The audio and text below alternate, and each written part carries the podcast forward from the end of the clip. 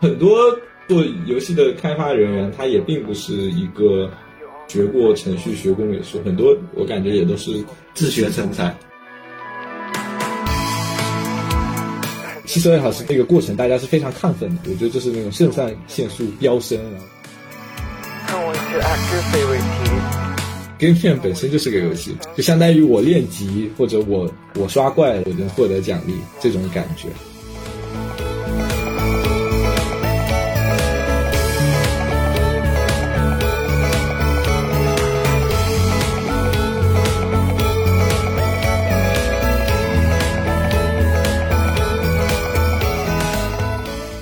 Hello，大家好，我是 Homie，我是静雯。你怎么换名字了？因为在录这一期播客的时候没有提前和嘉宾打好招呼，所以我痛失阿里尔网名，然后我叫静雯。好的，静雯，我有个问题想问你，我想知道，就是你玩了这么一久游戏，你有做，你有想过自己做一个吗？其实最近啊没有自己做过，但是我其实有一段做游戏的很小的一个经历。那个时候是我高中毕业的时候，被朋友拉去参加深圳的一个 Game Jam。一九年的时候，对深圳那边举办了一个 CGJ，嗯，然后那个时候是四十八小时极限创作游戏，我是大概在那个时候做的第一款游戏，但。呃，说实话，其实我没有特别完全参与到整个游戏的制作过程当中，因为其实我也刚毕业嘛，嗯，刚刚高中毕业，呃，对游戏制作这一块还不是那么的了解，对，所以说只是做了一个比较小的美术，但确实是观摩了非常多的大佬，他们是怎么样制作出来一个游戏的，我觉得这点非常的厉害，对。那你从这次经历之后，后来还有在参与做吗？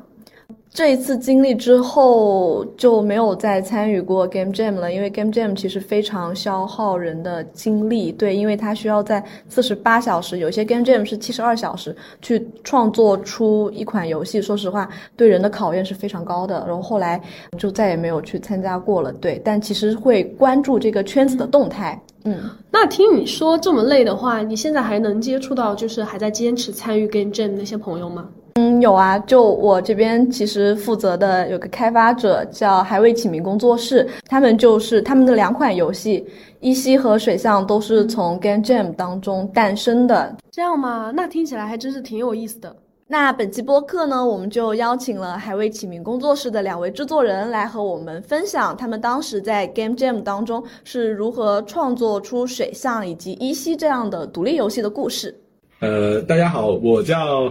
呃，沈明豪，大家可以叫我小沈，我是还未起名工作室的创始人。然后我们工作室目前已经上线了两款游戏，分别是水象，然后以及依稀。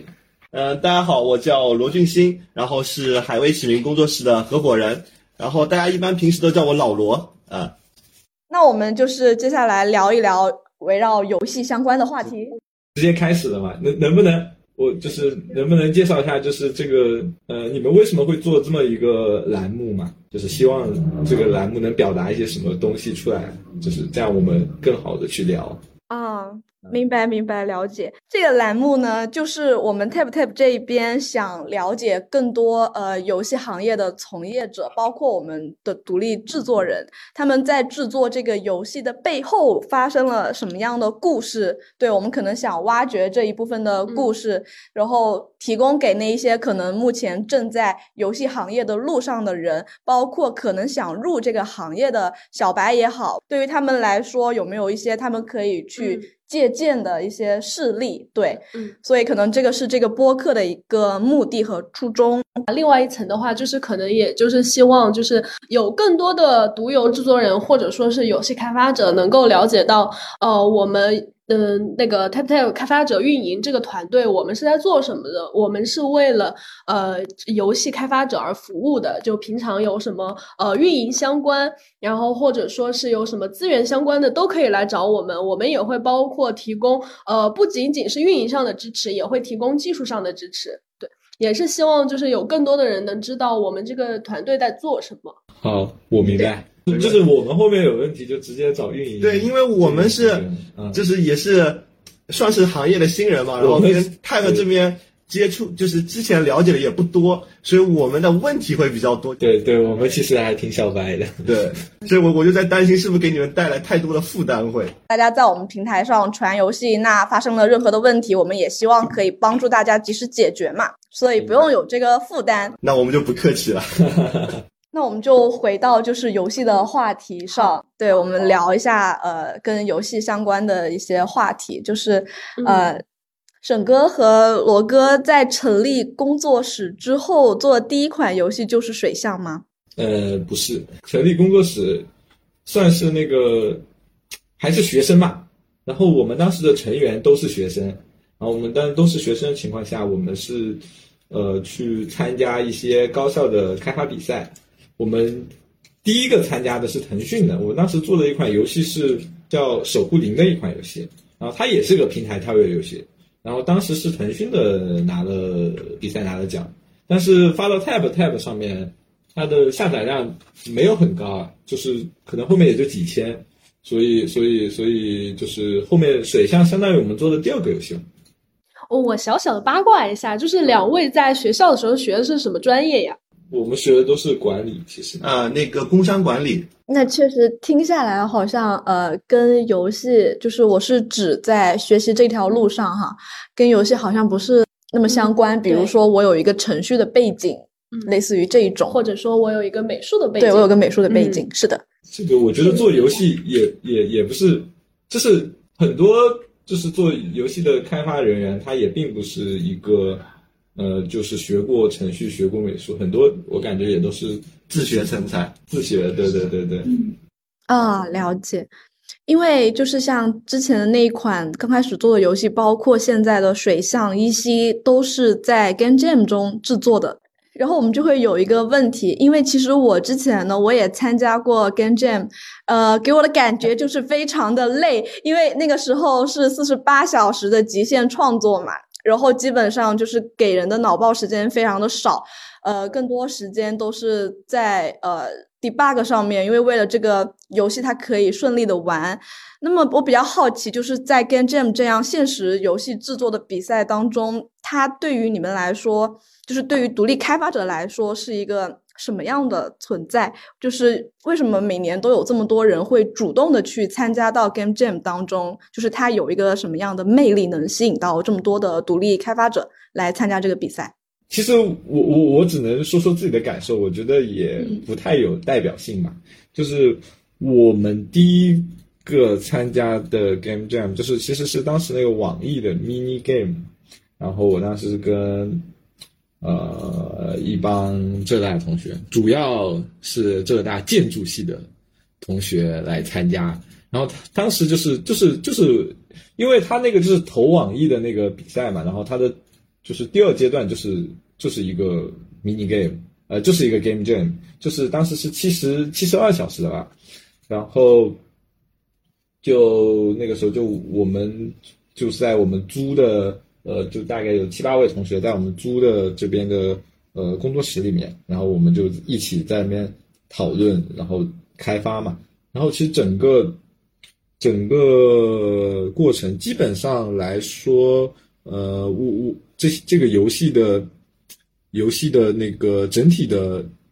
思路啊什么，基本就是大家一起讨论出来的，因为它那个主题是水嘛，然后。然后我提的就是说，呃，可以水就很容易想到三三态变有，三个形态嘛。然后，呃，因为其实还有一个非常大的原因啊，因为我们说实话经验还不是非常足，就是我们其实都还挺菜的，所以我们当时就直接选了那个呃平台跳跃这样这样一种比较稍微可能比较简单的一个呃类型吧。但其实做起来想要做好也还是很难。然后。一个是我们嗯人员其实配比也还算完整，虽然我们都不是很专业，然后呃，但是大家七个呃大家八个人七八个人里面都大家都特别能干，然后呃特别是这个我要介绍一下，在我们旁边还在工作的叶老板，就是他就是七十二小时不睡觉，干完干干全程，就是我们主要靠他。就我跟他两个程序嘛，然后，呃，他就是做了很多这种细节的很多部分都是他在做，然后呃，当然其他人也都很赶，其他人也可能都是几天也就睡几个小时，然后最后相当于磕磕绊绊做出来了吧。就是因为我们本身对他的那个目标也不会太高，我们就选择简单的类型，然后大家又很努力，然后整个过程就是，呃，七十二小时就是那个过程，大家是非常亢奋的。我觉得就是那种肾上腺素飙升，然后就是那边狂做狂做，就是，呃，所以最后做出一个有五个关卡的水象，呃，虽然不多，但是我们后后面就直接把这五个关卡。就直接发发 tab 上了，就是当时也不管那么多，反正觉得呃做了我做了我就发，大概就是这样子。一些情况也差不多，只不过呃只不过一期它也是一个先四十八小时吧，先是四十八小时的一个 game 讲，然后我们当时我时间还比较严，就是就是我觉得要根据这个 game jam 的时间来定一下嘛。就是你你刚才说到 debug 的这种这种情况，其实其实也还是会有，但是就是我们只要保证，呃，最核心的最核心的那个部分体验不受到影响，那我们就算这个游戏是做成功了。所以我们一般以四十八小时为例的话，我们当天当天中午是十几点十二点，反正就是大概会有六个小时的时间，就是。就来讨论玩法，然后之后呢，基本上就是一个全神贯注的制作，然后可能有一个轻重缓急吧，就是呃，就把重要的部分先做好，然后然后其他的那种表现啊，或者那些都是那个重要性都排后面。然后我们其实整体来说，这两次的呃经历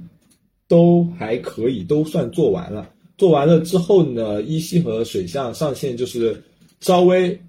基本上就是稍微把那个平台就加上了移动端的移植。然后至于说 Game Jam 有什么吸引人的地方，我我个人觉得一个是就是就像我刚才说的，一个是它时间短，然后大家在这种压力下面，然后那种肾上腺素飙升，然后什么挥洒汗水，然后大家一个团队一个 team。一起去完成一件事情，这个，呃，拿不拿奖都无所谓，就是本身拿出作品来，拿出你的成果来，就是一件很激励人的事情，因为它就是相当于我短期的一个全全力投入就能拿出它这。就获得足够的回报嘛，就获得奖励，这这就是一件比较比较有趣的事情嘛。这本身就是个游戏，本本对对对对，Game Jam 本身就是个游戏，就是就相当于我练级或者我我刷怪，然后我能获得奖励这种感觉。然后其他呢，另外一点呢，我觉得就是呃，因为因为 Game Jam 它时间短嘛，所以他参加的人他不仅仅是有那个独立游戏的。呃，开发人也有学生，然后也有各行各业的人，也有那个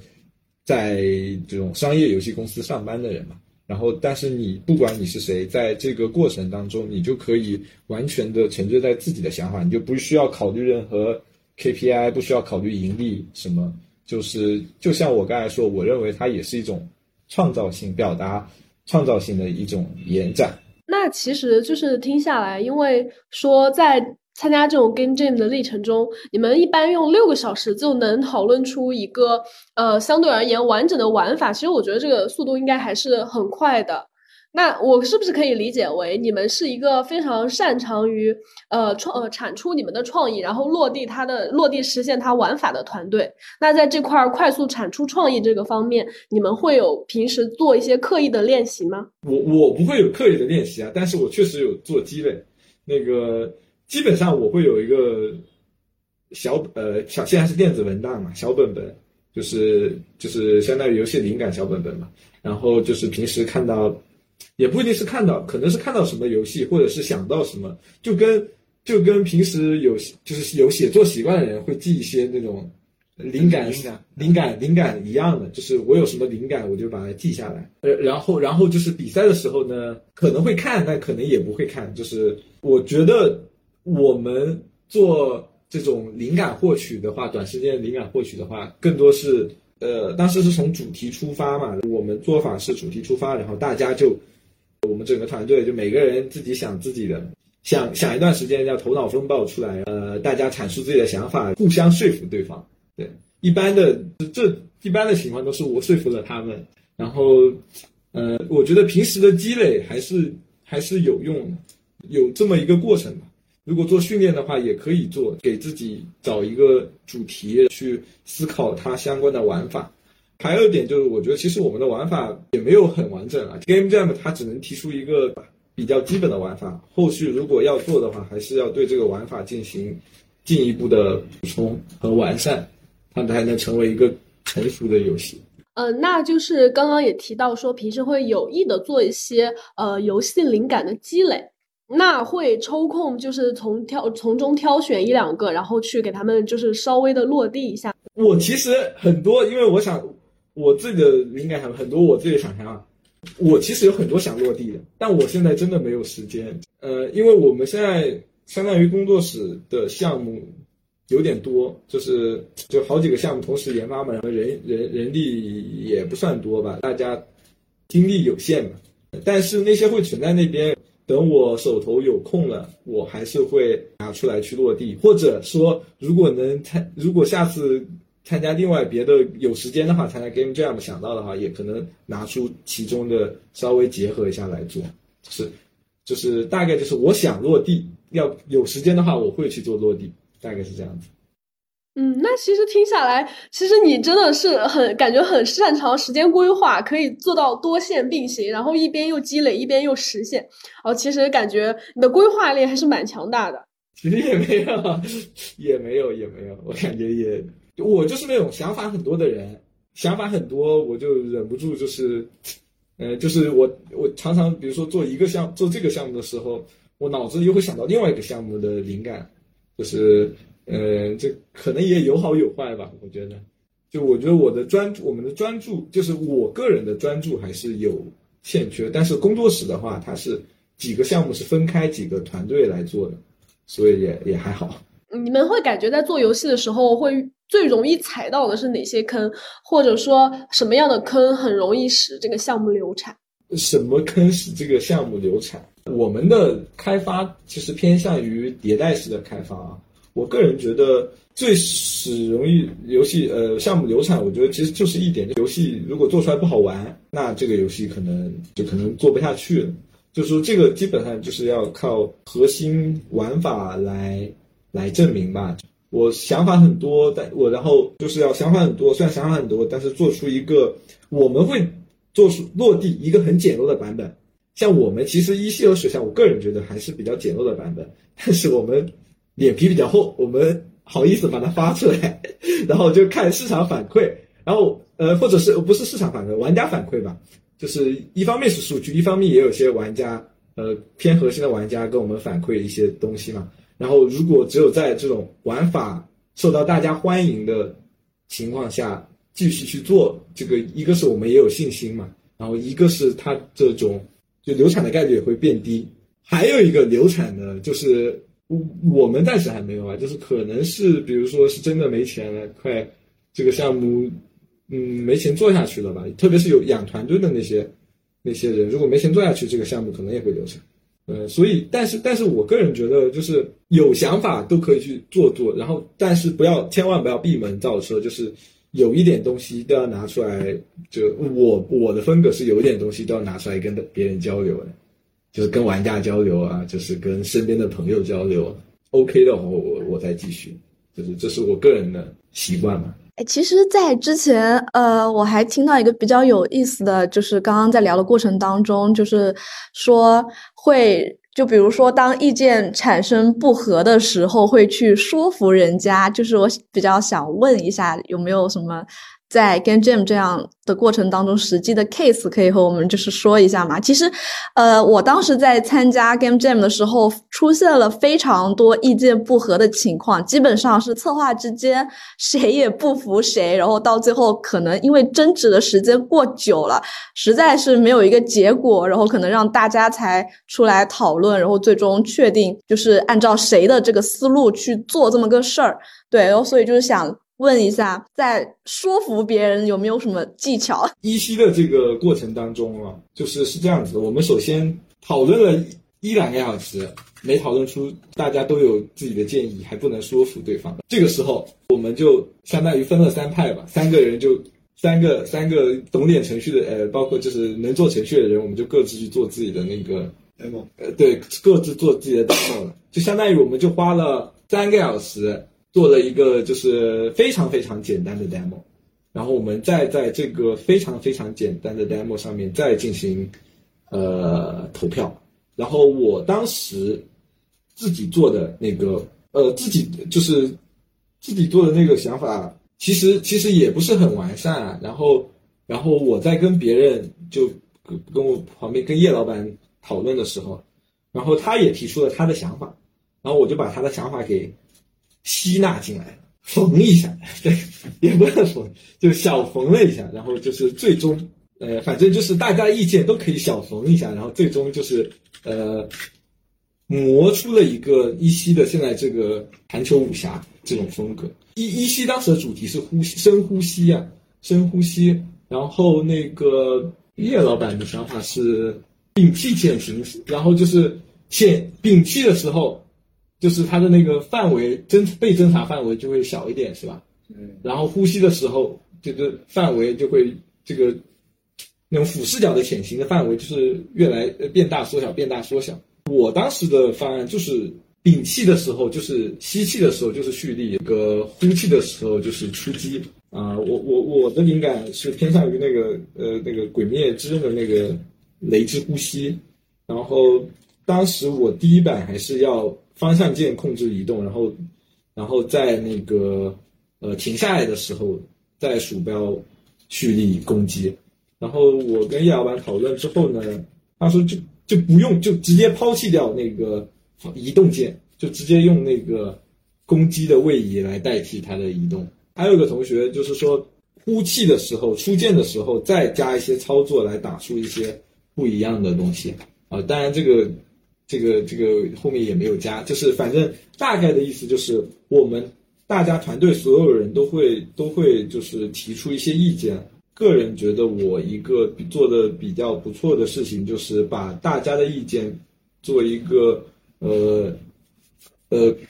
整理归纳，然后吸取其中可以用的意见，然后就是可能不适合意见排除掉，然后最终相当于提炼出一个我们最终的想法，然后然后大家也呃也都会认可这个想法。呃，所以就是呃，其实了解到，呃，两位大哥都是从学生的时候就开始对做游戏，呃，就很感兴趣了。那这么呃了解下来，做游戏这个行业其实一直都是呃很不乏新鲜血液进入的嘛。那有些同学可能就会担心自己能力不够，或比如说自己我只擅长程序，或者说我只擅长美术，更或者说我只擅长文案或者策划。然后那他们就会考虑很多，导致很难迈出这最关键的第一步。那针对这个问题，呃，两位大哥有什么建议可以送给这些萌新吗？我我觉得这个时候啊，即使即使是首先迈出第一步非常重要啊。如果说担心自己没有那个会单方面能力，可能能力有所欠缺的话，我的建议是去寻找更多的一些同好，就是同样是呃想去开发游戏的一些人啊。然后呃，比如说，我觉得这个顺序就是一般学生嘛，一般学校里的最最方便就在学校里找，然后。呃，比如说学校里会有一些游戏开发社团啊，然后或者是嗯、比如说一些发帖啊，然后因为我当时啊，我当时没有人的时候，我就是在那个浙大的那个校内论坛 CC 九八上面发了一个帖，然后就呃也算争到了争到了一批第一批队友，然后嗯。这除此之外呢，如果学校里没有那么合适呢，也可以去网上去寻求一些社群啊。像现在其实独立游戏社群还还其实也还还蛮有蛮多的，有很多人愿意来做这个事情。然后还有第三呢，就是可以去参加一些，呃，就比如说刚刚 Game Jam 啊这种，就是里面也会有很多愿意去做游戏开发的人嘛。就是反正就是记得就是脸皮要厚，然后就是呃大家大家一个老生常谈的问题，就是大家都是从很菜的时候过来的，就是对，就是我我我我我现在也就是我一开始也很菜，虽然现在也还挺菜的，就是但是我脸皮厚啊，就是没关系的，就不要怕丢脸，我就是做出来游戏，我好像听过谁说过一句话，可能你做前十个游戏都是都可能都是烂垃圾是吧？我在哪里看到这句话？然后就是不要不好意思，就做出那个不好的游戏嘛，就是大不了就是被被说一顿，然后就是接下来就你要有这个耐心去呃继续努力的话，总会你的下一个游戏肯定会比你的之前的更有进步，肯定是在慢慢进步的过程当中，最终我觉得肯定也是能呃做出好的作品来的。嗯，是这样子。就呃，还有就是，如果在杭州有兴趣做游戏的同学，那也可以来我们工作，加入我们工作室一起来做游戏。给工作室打个广告，大概就是这样子。我刚刚发现，就是咱们的这个工作室的名字叫“还未起名”，就是那个还没有起名的意思，是吧？是的，是 真的吗？对，谐音梗是吧？我还一直以为是什么特别浪漫的诗意。哦，来给我解释一下，的解释一下。有的，来，嗯，就是那因为我是合伙人嘛，所以我相当于是明豪的副手吧，可以理解成就是二把手最重要的功能就是把一把手的想法合理化。我们这个工作室的名字呢，一开始确实是个谐音梗，但后来我觉得只有谐音梗还是档次不太够嘛，所以我就给它包装了一下。就你不觉得看这几个字，你很就是有那种海上生明月的感觉，就是大海上面，然后可能这时候天将亮未亮，就是黎明还没到嘛，然后可能海上还是全黑的，但是你知道，再过一会儿这太阳马上就要出来了，这个就是黎明前的黎明前的黑暗嘛，啊，正如我们中国的 国内的独立游戏现状，它可能也是冉冉升起的朝阳。对我们对未来很有信心。对，那你们做游戏做多了，会对就是这个问题也是上次我们问过的嘛？就是说做游戏做多了，会对游戏就是感到一些疲倦什么的。我其实现在自己玩游戏的时间变少了，我觉得就是开发有时候太忙了，就我每天可能没有以前不能像以前那么快乐的玩游戏了，就是我有这种感觉，我会对自己做的游戏 感到疲倦，就是我我我觉得我做游戏做了久了，我很难判断，我不知道别人是不是这样，我很难判断自己的游戏好不好玩，就是因为我知道。就是我知道它的所有的关卡，我知道它所有的内容，就是我再去玩的时候，就是测或测试这个游戏，我就不知道它好不好玩，就是因为我已经是信息，我就是全知全能了嘛，就我都知道这里我设计的时候，这里我是准备怎么过过关的，我已经知道完全就比攻略还要详细的攻略，所以所以我很难对就是呃自己的游戏我不知道好不好玩，就是然后。但是，就是对于别的游戏的话，还是还是还是能感受到其他乐趣的。嗯，毕竟身份不一样嘛，一个制作的身份，一个玩家的身份，对待游戏的视角肯定也不一样。嗯、对，肯定也会不一样。我觉得不会因为做游戏而失去对游戏的这个热爱。热爱就是最多只会失去做游戏的热爱，不会失去打游戏的热爱。那你们未来会就是跟一些发行公司合作吗？会啊，会啊，会考虑跟一些。其实我们已经有，我们就有跟发行公司有合作呀。水象的 iOS 版就是发行公司合作的。跟发行商合作有什么比较奇葩的事情吗？我们发行商还挺好的，再给他打个广告，是那个易美，就是其实就是 Tab Tab 跟你们你们也有投资在里面的心动投的，心哦心动投的一家发行，还挺好的，跟我们沟通也很好，也很耐心。像我们这么菜的开发者，很多问题他也会耐心的回答我们吧。对，就是就是整体上来说，我觉得，因为我们现在还只遇到过这么只有跟这么一家发行有深入的合作嘛，那之后还没有遇到，可能也要注意，可能发行还是听说会有很多坑啊。嗯，那现在就是还在做哪些游戏准备就是测试啊？就是现在在做的游戏吧，就是水下，水下的相当于正式的版本。一期还没有开始进快，还没有到正式版本的开发，还在现在这个测试版的修修补补。我们还有一个游戏叫《导师模拟器一直在缓慢开发。为什么缓慢开发呢？因为玩法就有点推的，就是反正是推了重来，推了重来。然后因为这个是导师模拟器嘛，就是相当于是扮演高校导师。我们的团队全都是学生嘛，然后我们最近也在参加那个腾讯的那个高校创意大赛，呃，别开游戏比赛，然后这款在开发。其他还有一些 demo，就是还没有放出来，比如说有 VR 游戏啊。VR 盗墓游戏啊，反正接下来，接下来，接下来我们会发，接下来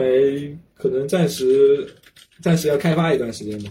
然后水下依稀会有空会继续更新。我我们指不定什么时候就是又一个 Game Jam，很快又一个游戏就又拿出来测试。就是想问一下你们，就是平时就是做游戏这些灵感，那可能是呃。比如说从对一种艺术，一种艺术，比如说从书籍，从从从绘画，对绘画、音乐等等，对灵感从哪来的？电影啊、动漫啊这些，呃，就是这些也会有啊。老罗喜很喜欢写文字，嗯，我从小就喜欢看书嘛，写文章。那平时文章会发表在什么平台呢？我来关注一下集合吗？呃，很早以前发过，现在那平台都倒了，已经。他是听小说，他是那个，呃，我以前大学的时候。写过，当时不是就是那个网络写手很流行嘛，我还做过一段时间。老罗还写过剧本杀，是的，剧本杀也写过，结果没发出来，现在还，但是被被被被发行割了，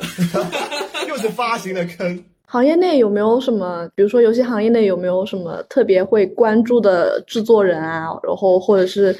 一些海外的制作人，可能想从他们身上学习一些嗯游戏开发的经验之类的。有自己特别喜欢的那种制作人，制作人吗？就是因为因为最近在做水上正式版的嘛，然后我会看很多星之卡比的那个，然后那个樱樱井正博他在那个好像那个那个呃 YouTube 上面他有发一些分享吧，我会去看一下。反正制作人有名的，反正一般都是喜欢有名的有名的，